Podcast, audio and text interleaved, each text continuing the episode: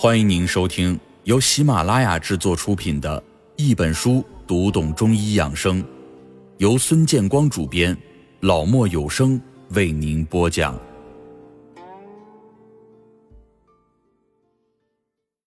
女人爱长斑是阴阳不调所致。我们都说女人如花，但实际上拥有如花一般容颜的女人却是少之又少。她们。不是因为肤色暗淡影响了外表，就是被点缀的黄褐斑破坏了美感。现如今，虽然先进的科技为爱美的女士们生产出了一大堆的美容产品，虽然能够一时的遮挡住脸上的瑕疵，装扮出一张粉嫩白皙的脸蛋儿，但是这些都只是表面功夫，并不能从根本上来解决问题。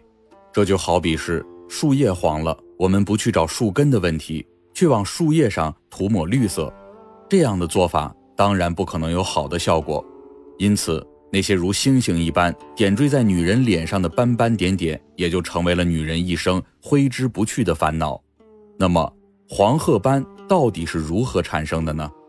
我们从根本上来说，色斑是因为内分泌失调，体内代谢的废物沉积于面部而形成的。用中医的说法就是。身体内阴阳失调的一种表现，因为女性的身体就像月亮一样，月亮一个月经历一次圆缺，女性的气血一个月出现一次盈亏，气为阳，血为阴，女性的气血随身体的阴阳消长而盈亏。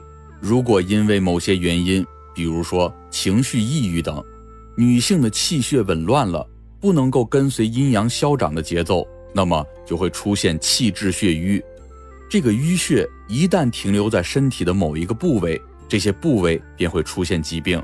如果说停留在脸上，则会形成各种斑类的物质，这就是黄褐斑出现的原因。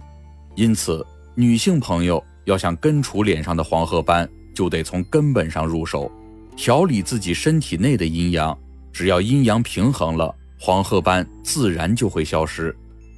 有一位李小姐，很小的时候就开始长雀斑了，而且从十六岁开始就越来越多，也越来越明显。她虽然不惜花了很多的钱去买那些昂贵的祛斑产品，可是呢，却一点效果都没有。李小姐很失望，也很苦恼。有的时候看到别人白白净净的脸，自己啊就恨不得能换一张脸。就因为脸上的斑，李小姐的心理压力很大。人呢也就快乐不起来。为了能够快点去掉这些讨厌的家伙，他尝试了很多的方法。后来有朋友就建议他试试中药调理。我们前面说到，女人爱长斑主要是阴阳不调所致，因此针对女性的色斑问题，应分阶段来进行治疗。对于这位李小姐，医生就分成了三个阶段来进行调理。第一。在其月经过后用养阴的药膳方子。第二，在其月经前这一阶段，在前面方子的基础上加一些养阳的药物。第三，在月经期这一阶段，则是用活血化瘀的方子。这样调理了一个月之后，李小姐脸上的斑就已经淡化了很多。经过两个月的调理，李小姐的脸上几乎是看不到黄褐斑的痕迹了，整个人的气色也好了很多。面色也由原来的晦暗变得泛着红晕，一副神采飞扬、自信满满的模样。说到这里，可能就有人会问：治疗黄褐斑为什么要把一个月分成三段呢？这与阴阳又有什么关系呢？我们知道，自然界的宏观循环，如潮汐的涨落，都是受月亮的影响的，而月亮的盈亏，更是对女性生理周期有着神秘的影响。这早在《本草纲目》上就有所记载：“月有盈亏，潮有朝夕。月是一月一行，与之相符，故谓之月经。而肌肤也在二十八天的生理周期内，如阴晴圆缺变换着的月亮，发生着微妙的变化。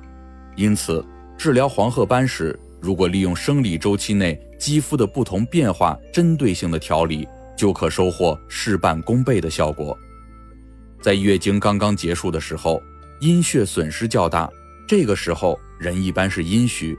调理的原则就是要滋阴养血，促进体内阴的力量聚集。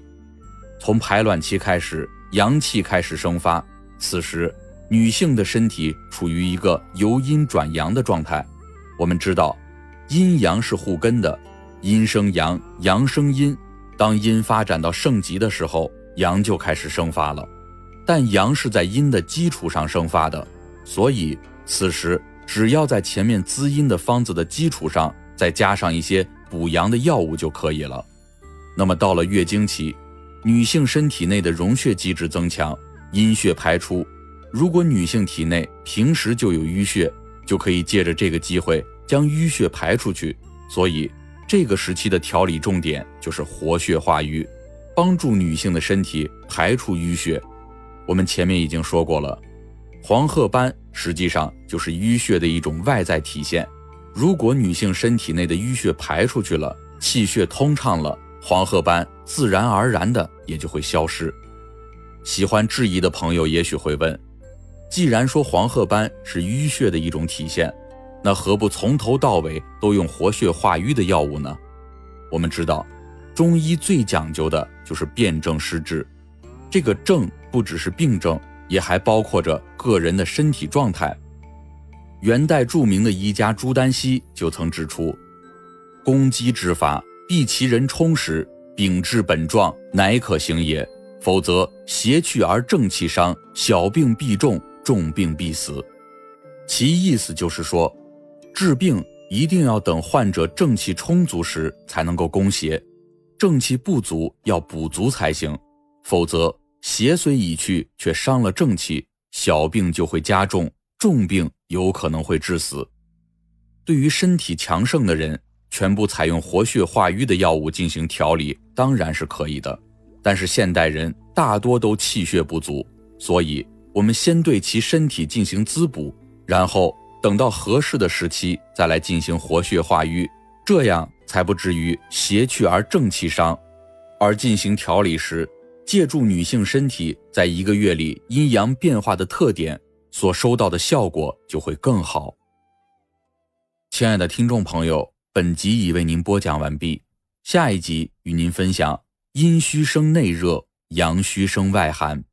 感谢您的收听。